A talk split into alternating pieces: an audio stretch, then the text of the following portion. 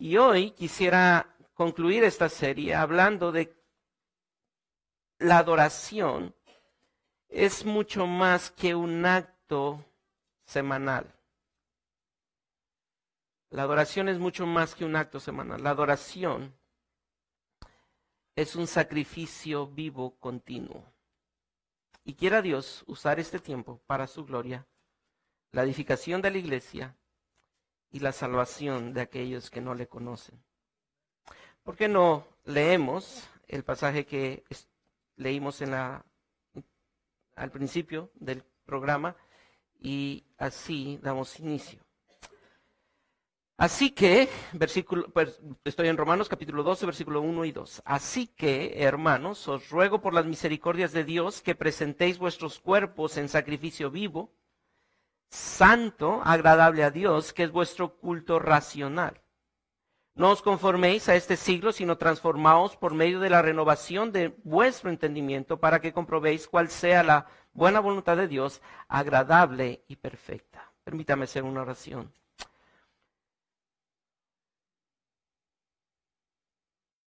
Padre, hoy venimos delante de ti,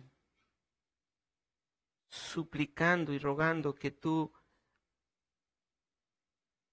hables y, abras la cortina de tu gloria y nos dejes ver lo hermoso de, de tu plan redentor y lo extraordinario de ese plan. De modo que nosotros al ver porque tú en gracia abres la cortina y abres nuestros ojos para ver lo que quieres revelarnos, respondamos en una vida de sacrificio vivo, santo, agradable a ti. Señor, no hay palabra humana que pueda quebrar y romper los argumentos que nuestra mente tiene pero tu poder es capaz de derribar argumentos y fortalezas. Y hoy queremos rogarte que tú nos ayudes a destruir por tu poder cualquier argumento que se levanta en contra de tu verdad para justificar nuestros hechos y vengamos en obediencia a ti y digamos, tu evangelio es poderoso para llevarme en un sacrificio vivo, que es lo que tú quieres de nosotros. Y aquellos que no te conocen, hoy pedimos que tu palabra sea tan clara que puedan ellos reaccionar por tu gracia ante la belleza de tu evangelio y rendir sus vidas a ti. Y que tanto en la edificación como en la salvación tú tengas la preeminencia. Tú seas glorificado en Cristo Jesús. Amén el fin supremo de nuestra existencia, el fin supremo de nuestra existencia es ser contados entre los adoradores de Dios. Esto fue una frase que un teólogo de hace 500 años acuñó y lo dijo con una pasión tal que ha trascendido al tiempo. Y eso es una verdad que hoy usted y yo creemos. Nosotros hemos sido redimidos, muchos de los que estamos aquí por gracia hemos sido salvos. Y los que hemos sido salvos por gracia reconocemos que Primera de Corintios 10:31 es verdad. Si pues coméis o bebéis o hacéis otra cosa, hacerlo todo para la gloria de Dios. Y eso es algo, una verdad que tenemos. Pero sin importar tu trasfondo religioso, la gran mayoría de los que estamos en este lugar consideramos la idea que la adoración tiene que ver con una actividad. Normalmente usted y yo pensamos que adorar es un momento, es un eh, es algo donde yo me dedico, donde yo pienso en adorar. Y casi la gran la mayoría podríamos pensar que es precisamente en un recinto como este donde nosotros adoramos. Y especialmente Dentro de un programa nosotros decimos, dentro de la liturgia hay un momento de adoración. Y casi siempre entonces concluimos que el tiempo de adoración es el tiempo donde nosotros cantamos, escuchamos música Y así nosotros adoramos. Pero hoy, a la luz de la palabra, quisiera convencerles que la adoración a Dios no se limita a un tiempo de cantos. La adoración a Dios es mucho más, mucho, mucho más que un programa eclesiástico. La adoración a Dios incluye todo, todo nuestro ser. Y cuando me refiero a todo nuestro ser, me refiero a lo que la palabra del Señor dice, que amáramos, debemos amar al Señor nuestro Dios con todo nuestro corazón, mente, alma, fuerzas. Y esto incluye pensamientos como acciones. Mente, alma, fuerzas, incluye sentimientos como voluntad palabras verbalizadas como comentarios escritos en las redes sociales. Todo es un acto de adoración. Todo es un acto de adoración. No solamente en este, dentro de estas cuatro paredes adoramos, porque toda nuestra vida es un acto de adoración. Ahora, déjenme decir que todo ser humano adora. Todo ser humano adora. No hay un solo ser humano que existe en esta tierra que no esté todos los días adorando. Nuestro corazón caído, lamentablemente, y esto es una realidad, no desea adorar a Dios. Nuestro corazón quiere adorar a objeto que no sea Dios. No importa qué tan piadoso pueda ser el objeto de adoración, muchos podríamos adorar la moralidad. Yo quiero ser un buen hombre. Yo quiero ser una buena mujer. Yo quiero tener una buena familia. Yo quiero que mis derechos sean respetados. Yo quiero que mi voz sea escuchada. Yo quiero que mi religión tenga preeminencia. Cualquier placer, cualquier Cualquier cosa que no sea Dios es un ídolo de nuestro corazón y por eso Juan le dice a la iglesia en su primer carta, guardaos de los ídolos, porque tu corazón busca adorar a ídolos. Esa es la realidad. Somos fácilmente cautivados por los ídolos.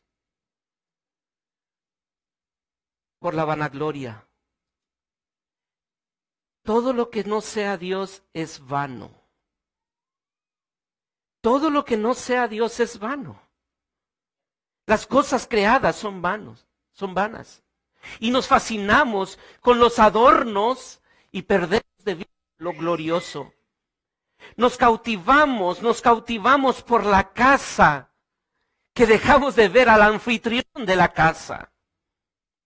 Y la única forma que tu corazón y mi corazón sea cautivado y esté continuamente adorando al único Dios, es que tú y yo, cada día de nuestra existencia, consideremos la belleza extraordinaria de las misericordias de Dios. Porque todos los días van a aparecer frente a tus ojos una vitrina de vanidades que te vislumbrarán y te atraerán y te dirán, pon atención, yo soy quien te satisfago. Pero si hay algo que puede librarte de esa fascinación, es ver la maravillosa verdad del Evangelio. Recordando que todos los días tú y yo adoramos Tú y yo adoramos. La pregunta es si en verdad nosotros todos los días estamos adorando con todo nuestro corazón, alma, mente y fuerzas al verdadero Dios que debemos de adorar. Y lo que hacemos aquí, en la iglesia, es continuar adorando.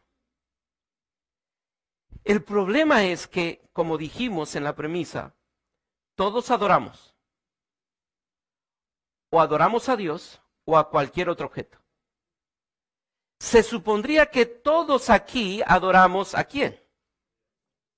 Pero sabes, puedes venir a adorar a Dios o puedes venir a adorar cualquier otra cosa en este mismo recinto que no sea Dios. Yo no sé si tú has considerado eso. Pero si tú no estás extasiado por la belleza del Evangelio y estás centrando tu atención solamente en el Evangelio y en quien merece ser adorado, estás adorando otra cosa que no es Dios. Aún dentro de este recinto, porque aquí solamente venimos a continuar adorando al objeto de nuestra adoración, sea Dios o sea cualquier otra cosa. Y porque el Evangelio es extremadamente bello, hoy quisiera proponerte que debemos adorarle con todo nuestro ser. Porque el Evangelio es extremadamente bello Tú y yo debemos adorarle con todo nuestro ser como un sacrificio vivo. Y Dios ha establecido el parámetro de su adoración. Si nosotros le adoramos como Él lo establece, entonces nosotros adoramos. Pero si usted no adora como Él establece, usted no le adora. ¿Y cómo debemos adorarle? Es decir, ¿cómo cuál es la especificación de la adoración y precisamente Romanos capítulo 12 nos va a decir, y este pasaje sé que la gran mayoría de nosotros lo sabemos, y hacemos énfasis en el versículo 2 y dejamos de ver lo que dice el verso 1. Continuamente nosotros repetimos que el Evangelio transforma nuestra mente y lo veremos en un momento. Pero antes de llegar al verso 2, quisiera que ustedes prestaran su atención y prestáramos la atención al verso 1. Así que, hermanos, os ruego por las misericordias de Dios que presentéis vuestros cuerpos en sacrificio vivo, santo, agradable a Dios, que es vuestro culto racional. Este pasaje habla precisamente del tema de la adoración. La verdadera adoración, la especificación de la verdadera adoración, es que la adoración que Dios demanda requiere todo lo que somos. ¿Y de dónde sale eso? Pues el pasaje no nos dice, así que hermanos, os ruego por las misericordias de Dios que presentéis qué? ¿Vuestro qué? Vuestro cuerpo. Vuestro cuerpo. ¿Y a qué, a, a qué se está refiriendo con vuestro cuerpo? ¿Se está refiriendo solamente a la parte física de ti? No, lo que representa eso es todo. Y hay dos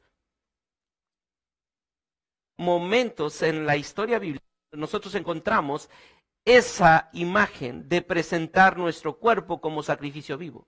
Ustedes recordarán que aquel momento donde Abraham toma a su hijo, a su único hijo, a quien amaba, y lo pone allí sobre un altar, porque esa es la demanda que Dios le da, y lo pone sobre el altar como sacrificio vivo.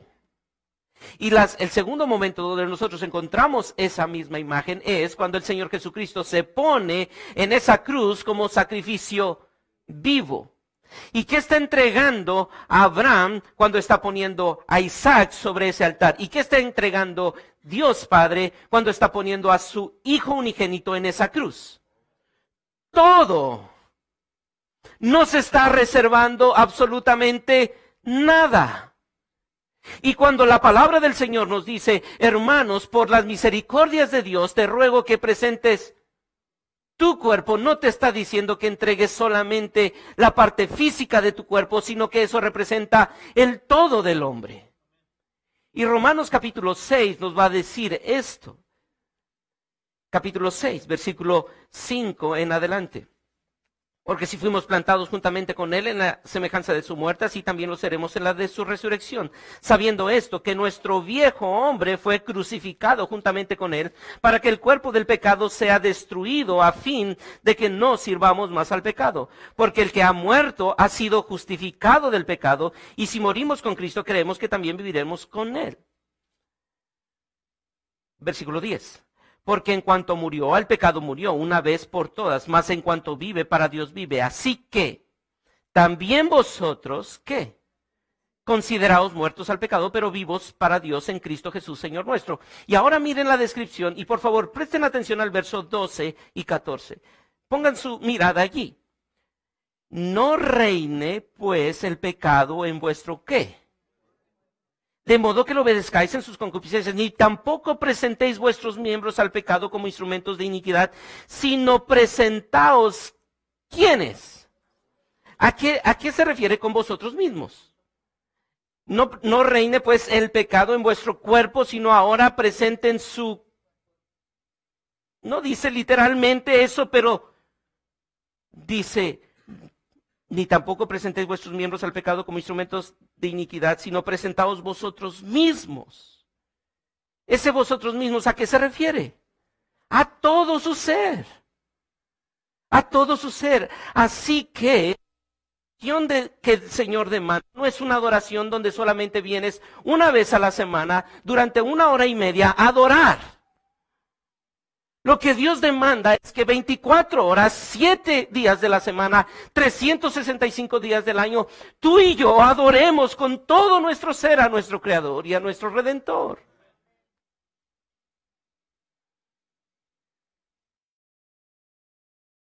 Para, para quienes pensamos sobre la adoración.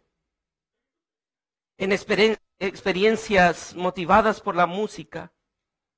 La verdad es que nosotros encontramos que eso es algo que no es solamente eso la adoración.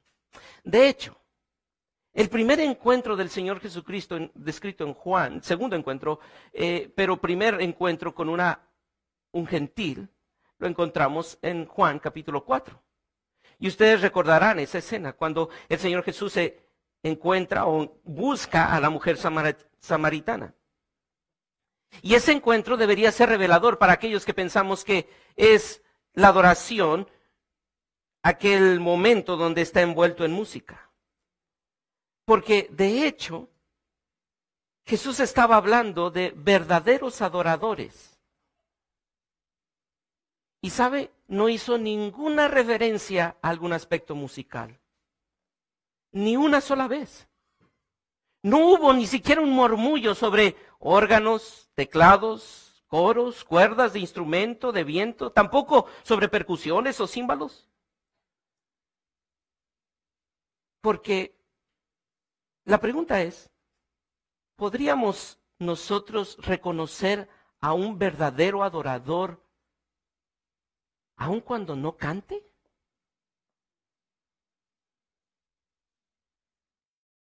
Pensé que iba a ser un movimiento muy unísono. ¿Podríamos reconocer a un verdadero adorador aun cuando no abra su boca para cantar? Sí.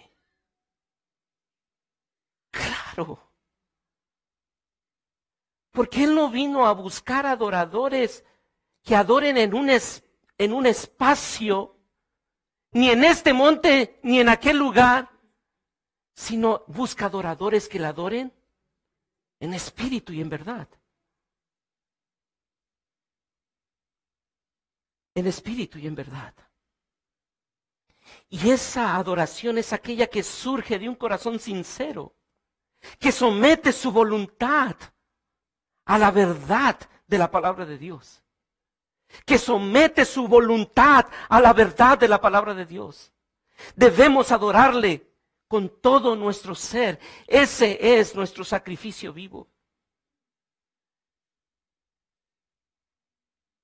Eso quiere decir que usted y yo ya no nos pertenecemos a nosotros mismos. Cuando usted presenta su cuerpo en sacrificio vivo, deja de vivir usted y ahora pone su vida en las manos de alguien más. Isaac puso su vida en las manos de su padre. Cristo puso su vida en las manos del Padre. Y Cristo dijo, Padre, ¿por qué me has abandonado?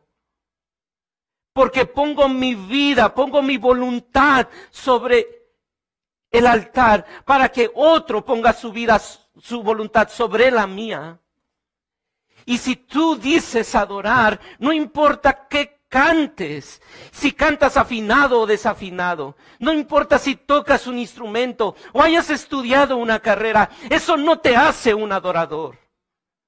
Lo que te hace un adorador es que pongas tu voluntad bajo la voluntad del Padre.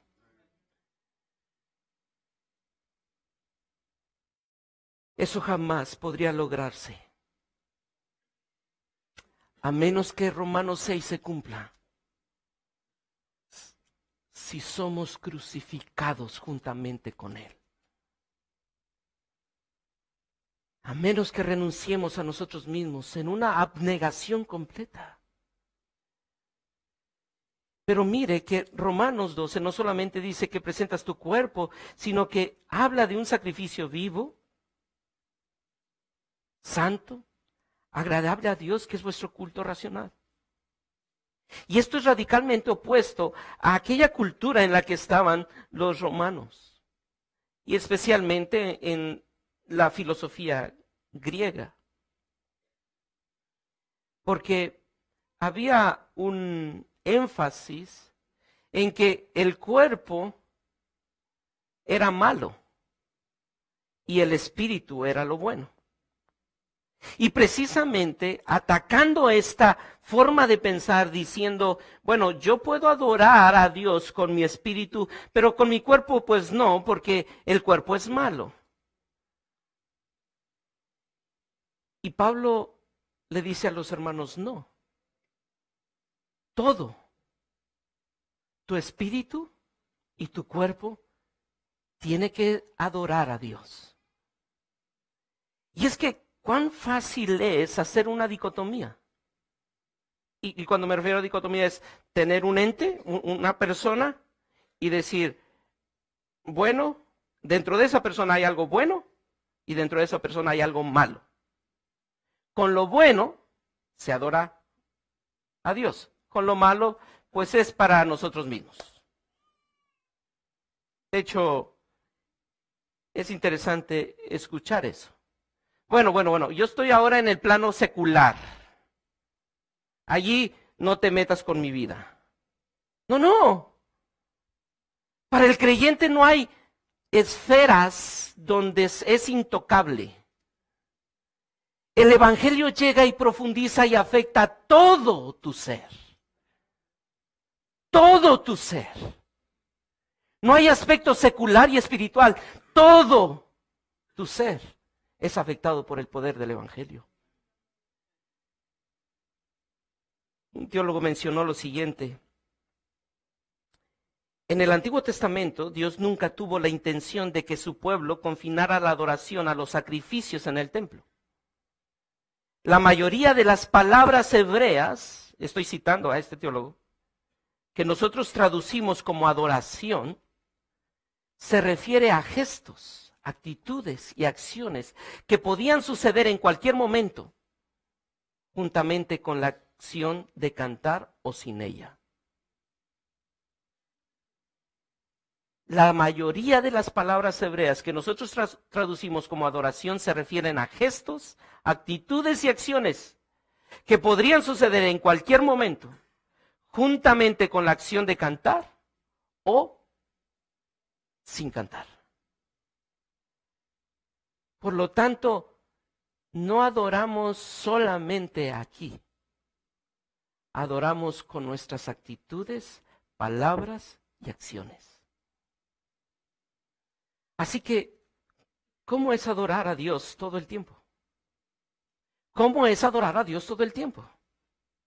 Es centrar nuestra atención en su grandeza, en su bondad, en su gracia, en su evangelio. Es hacer las cosas que nos manda hacer y evitar las cosas que Él nos prohíbe. Todo con un corazón que busca complacer y glorificar al nombre de su Señor. ¿Cómo es adorar todo el tiempo? Pues sabes, yo como esposo es amar a mi esposa, como Cristo amó a la iglesia. Esposa, ¿sabes cómo es adorar a Dios todo el tiempo? Es someterte a tu esposo. Es servir a otros, utilizando nuestro dinero, nuestro tiempo. Es ayudar a los indefensos. Es manejar nuestro automóvil. Es ir a la escuela y trabajar en nuestros respectivos lugares de empleo en maneras que se glorifiquen el nombre del Salvador, cuya alabanza nunca, nunca cesarán, porque ángeles están cantando todo el día, todo el tiempo, a quien merece la adoración. Y tú y yo, como redimidos, deberíamos hacer todo para la alabanza de la gloria de su gracia. No hay distinción entonces entre sagrado y secular, en nuestras vidas. Cada momento es una oportunidad para adorar a Dios. Los edificios donde nos reunimos, hermanos, no son más sagrados el día domingo. No. No porque estemos aquí cantando a Dios, estamos poniendo aquí un tinte más sagrado, no. No es el lugar lo que lo hace sagrado, es a quien adoramos que hace sagrado algo. Y es ese Dios a quien adoramos no vive en edificios hechos de mano de hombre, sino que habita en ti y tú eres un templo de adoración en donde quiera que estés. Déjenme hacer una aplicación. Hermanos, tu adoración comunitaria no determina si tú adoras a Dios. Y quiero pedirte que tú pienses en esto por un momento. Cuando tú, cuando el Espíritu Santo traiga, tú estás adorando, no inmediatamente respondas, claro, estoy aquí. ¿Qué crees que estoy haciendo? No, no respondas así. ¿Tú estás adorando a Dios de lunes a sábado? ¿O solamente estás pensando que estás adorando a Dios el día domingo? Si durante la semana no entregamos a Dios nuestro ser entero, hermanos, no creamos que por venir 30 minutos a cantar, estamos adorando. Porque no existe la dicotomía en la vida del creyente. No es el domingo alimento lo espiritual y de lunes a viernes o sábado solamente pienso en lo secular. Y esto no es para unos, esto es para todos. Hermano, si tú eres creyente genuino o adoras a Dios con todo el corazón, alma y mente, o verdaderamente no estás adorando? ¿Cómo se ve eso? ¿Tu mente está cautiva en todo lo que haces, dices, piensas, por la verdad de la palabra? Tú ves, hermano, tú ves tus negocios como un acto de adoración a Dios. Y hermano, si Dios te está bendiciendo y te está trayendo riquezas, bendito sea el nombre de Dios, porque toda buena dádiva y todo un perfecto desciende de lo alto. Velo como un acto de adoración. Es una forma en que Dios te está proveyendo. Adórale a Él, céntrate en Él, glorifícate en Él, gózate en Él, diciendo Dios, bendito seas por tu provisión. No lo atraigas hacia, ti, no pienses que es por ti, por tu capacidad, por tu intelecto, por tu destreza, por tu artimaña, por tus influencias. No, es gracias al eterno Dios. Glorifícale a Él.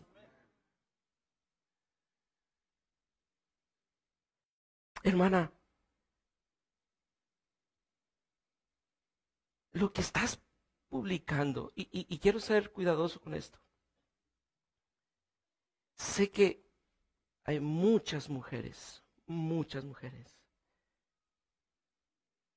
no solamente fuera de este recinto, sino dentro de este recinto, que han sufrido, realmente han sufrido por el mundo caído en el que vivimos, de abuso, de maltrato. Eso es real. Eso es real. Pero quisiera animarte a pensar. ¿Estás pensando en Cristo antes de decir lo que estás diciendo? Es Cristo quien está cautivando tu mente para poder decir lo que dices. No es malo decir, ni no es malo publicar. No estoy diciendo que sea malo. Estoy diciendo, si Cristo es el centro, si tu mente está cautiva diciendo, voy a decir esto porque quiero glorificar a quien debo de glorificar con una publicación o con un sermón.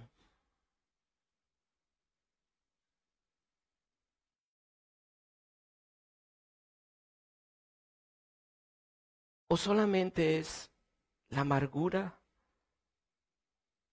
por el dolor que causa el recuerdo de aquel trago amargo que tú sufriste? Y quizá es eso. Y sabes, hay alguien que puede compadecerse de ese dolor. Y alguien que te puede dar el perdón para perdonar aquellos que fueron abusivos contigo y que merecen el castigo, sí. Pero hay un poder infinito en el Evangelio de Cristo que te da el perdón para perdonar y amar aún cuando es imposible amar.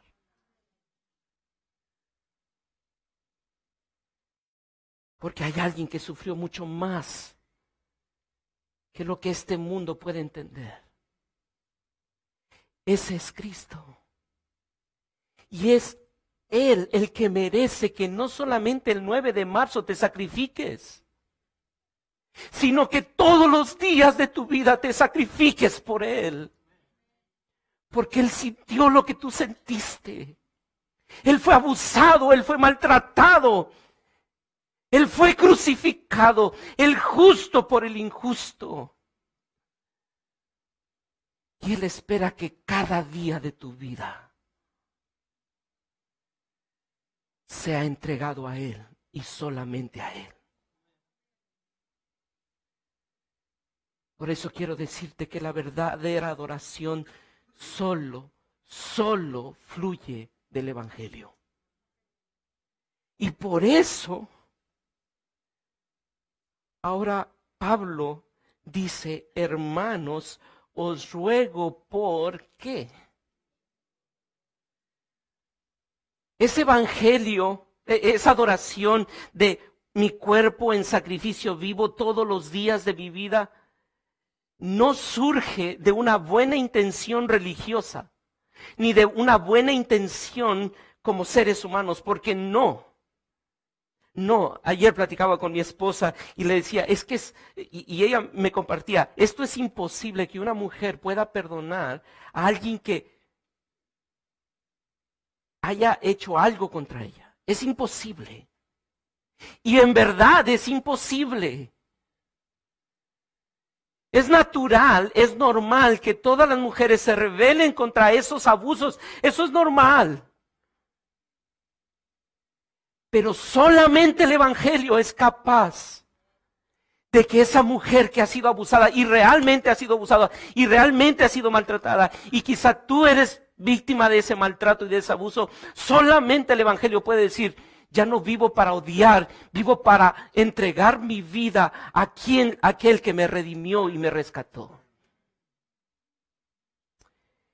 Por lo tanto, la verdadera adoración, y este es el segundo punto, surge del poder del Evangelio. La obediencia del cristiano, la obediencia del cristiano es su respuesta a lo que Dios ha hecho por él y por todos los hombres en Jesucristo. Si ahora tú entregas tu cuerpo en sacrificio vivo, es porque tú has visto cuán grande es el amor de Dios. y tu motivo básico al responder en obediencia es simplemente gratitud por la bondad de Dios expresada en Cristo. Y once capítulos Pablo ha descrito la incapacidad del hombre y la grandeza de la gracia de Dios, librándole cuando estaba muerto en sus delitos y pecados. Él dio vida. Eso es extraordinario. No había ser humano que pudiera ser redimido por sí mismo. No habría sacrificio, no había macho cabrío que pudiera salvar y limpiar los pecados. Pero el Evangelio, y por eso dice Pablo, hermanos, te ruego que veas que la misericordia de Dios. Ve la misericordia de Dios. Mujer, varón, niño, joven, ve la misericordia de Dios. Considera la gracia de Dios.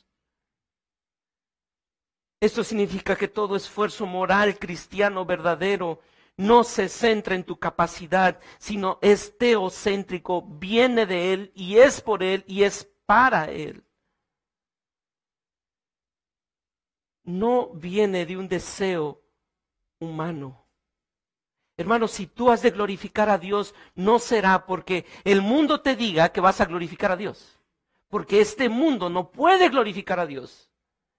La única forma en que tú puedes glorificar a Dios es porque Él produce en ti tanto el querer como el hacer. No puedes tú. Pero el Evangelio te da la posibilidad, te empodera para poder hacer lo que es imposible para ti. Y por lo tanto no habría gloria para ti, sino solamente gloria para Él.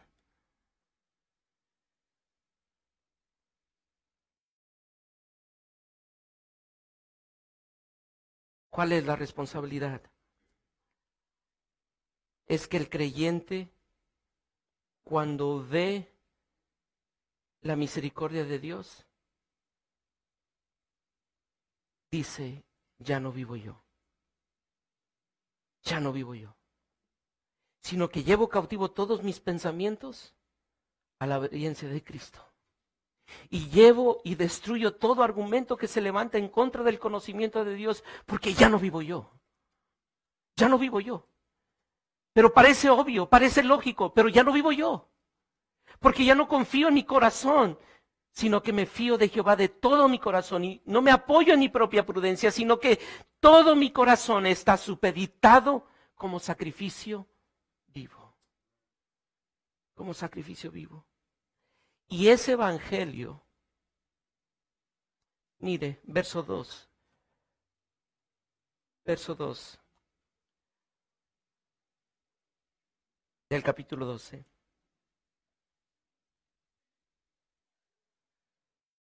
No os conforméis este siglo, sino transformaos por medio de la renovación de vuestro entendimiento, para que comprobéis cuál sea la buena voluntad de Dios, agradable y perfecta.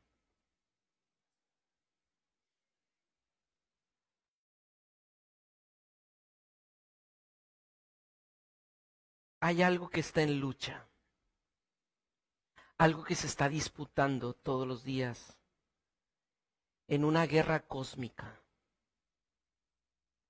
Usted y yo no tenemos ojos para ver eso. Pero ¿sabe qué es lo que Satanás quiere cautivar de usted? No, no es su cuerpo. Es su mente. Porque teniendo la mente, cuerpo.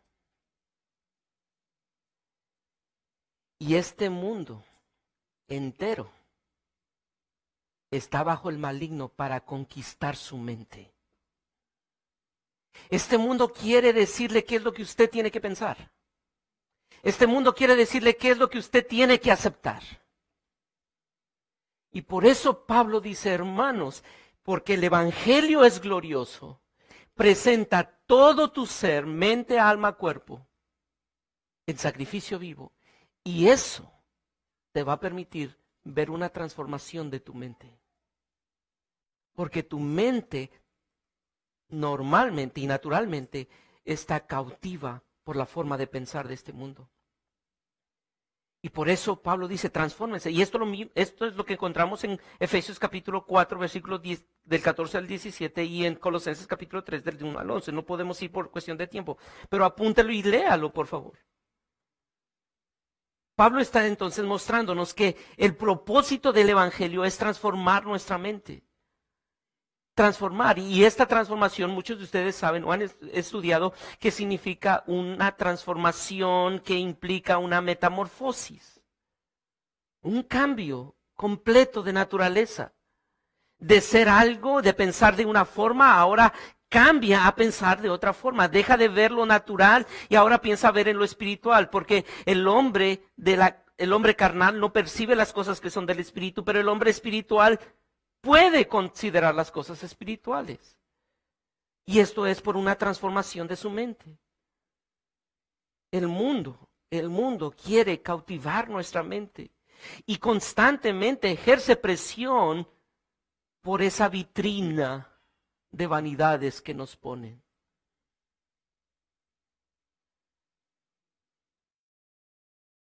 Pero el Espíritu Santo puede transformarnos con la revelación de la palabra nuestra mente. Si el mundo controla nuestra mente, somos conformados al mundo.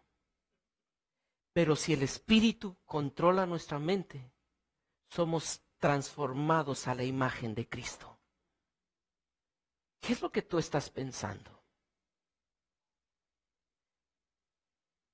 ¿Quién dejas que tome el control de tu mente? Es increíble cómo las redes sociales hoy en día están controlando nuestra mente, nuestras conversaciones, nuestros sentimientos, las conversaciones. ¡Wow! ¿Cuándo te has sentado a ver la palabra de Dios y dejar que la verdad transforme tu forma de pensar de ese punto? Su palabra produce en nosotros una mente que se ocupa no de lo terrenal, sino del espiritual. Y en la medida que tú y yo como creyentes meditamos sobre la palabra de Dios, comenzamos a memorizar la palabra de Dios y hacerla parte de nuestra vida interior, entonces Dios producirá un cambio de nuestra mente y pensaremos lo que Dios quiere que pensemos y por lo tanto haremos lo que Dios quiere que haremos. Hagamos.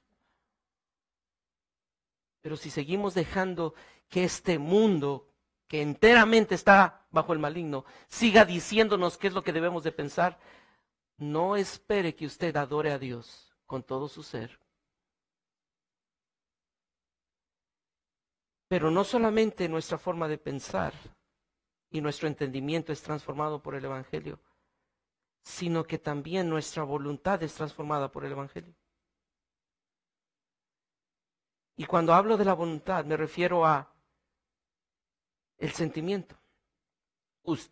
Y esto es una verdad que lo continuamente lo dicen aquellos que trabajan en la consejería bíblica. Usted hace lo que hace porque piensa lo que piensa. Y usted piensa lo que piensa porque quiere lo que quiere, siente lo que siente. Y sus pensamientos están supeditados a sus sentimientos, a lo que desea, a sus deseos.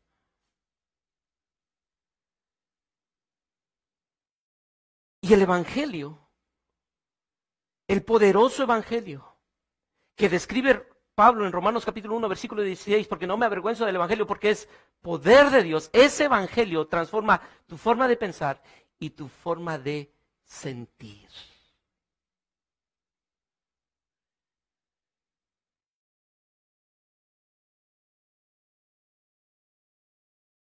Y eso es lo que Pablo experimentó en Romanos capítulo 7. Aún veo que siento lo que no debo de sentir y deseo lo que no debo de desear. Y concluye diciendo, miserable de mí. Pero al final de ese verso dice, más gracias sean dadas a Dios que me da la victoria. Porque aún Él transforma mi sentir y mi deseo. Lo que antes odiaba, ahora lo amo. Lo que antes despreciaba, ahora lo busco. Y lo que antes era para mí un desprecio, ahora es mi gloria. Me glorío solamente en la cruz de Cristo, le dice a los Gálatas, por el cual el mundo me es crucificado a mí y yo al mundo.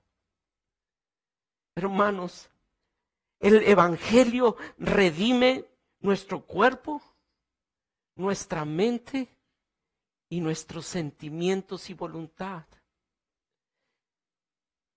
Rendimos ahora nuestra voluntad a Dios. Y quisiera dar una aplicación aquí.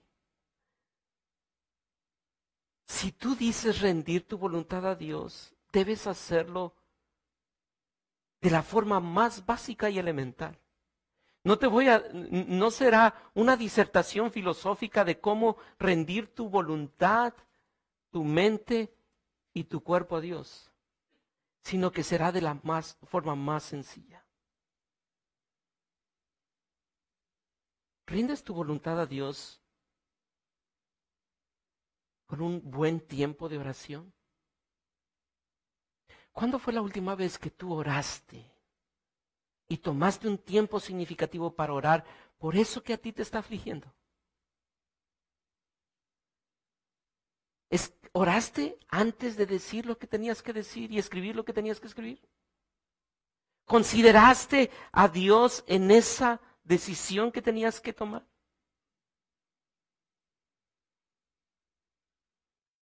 ¿Tomas tiempo para meditar en la palabra y dejar que la palabra comience a permear tu mente, tomas tiempo para memorizar la palabra. Porque solamente así puedes llegar a decir como lo dijo Cristo. No se haga mi voluntad, sino la tuya. ¿Recuerdan en qué contexto dijo eso el Señor Jesucristo? ¿En qué contexto? Estaba en el huerto del Getsemaní orando. Orando. Hermano, si tú no oras lo suficiente, y nunca será suficiente, si tú no meditas, no vas a desear someter tu voluntad a la voluntad del Padre. El fin supremo del hombre, de nuestra existencia, es ser contados entre los adoradores de Dios. La pregunta es, ¿eres contado dentro de esos adoradores que adoran en un sacrificio vivo, santo, agradable a Dios? Quizá tú estás aquí hoy y tú dices, yo no sé si conozco ese evangelio de del que ustedes hablan. Sabes, hoy es un buen día para que conozcas ese evangelio. Ese evangelio abre tus ojos para considerar quién es Jesús. Jesús es mucho más que una religión. Jesús es una persona que te ha demostrado su amor y te ha mostrado gracia atrayéndote a Él el día de hoy para que tú le conozcas. Pero quizá tú como creyente que estás aquí, tú has escuchado el Evangelio, has creído en el Evangelio, pero quizá te has olvidado de adorar a Dios con todo tu corazón, alma y mente.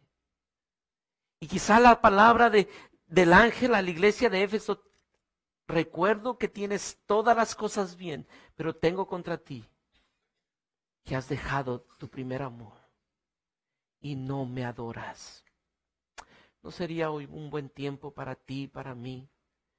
Dejar de ocupar nuestra mente en las vanidades de este mundo y dejar de pensar en lo que este mundo quiere que pensemos y hoy pensemos en lo que debemos de pensar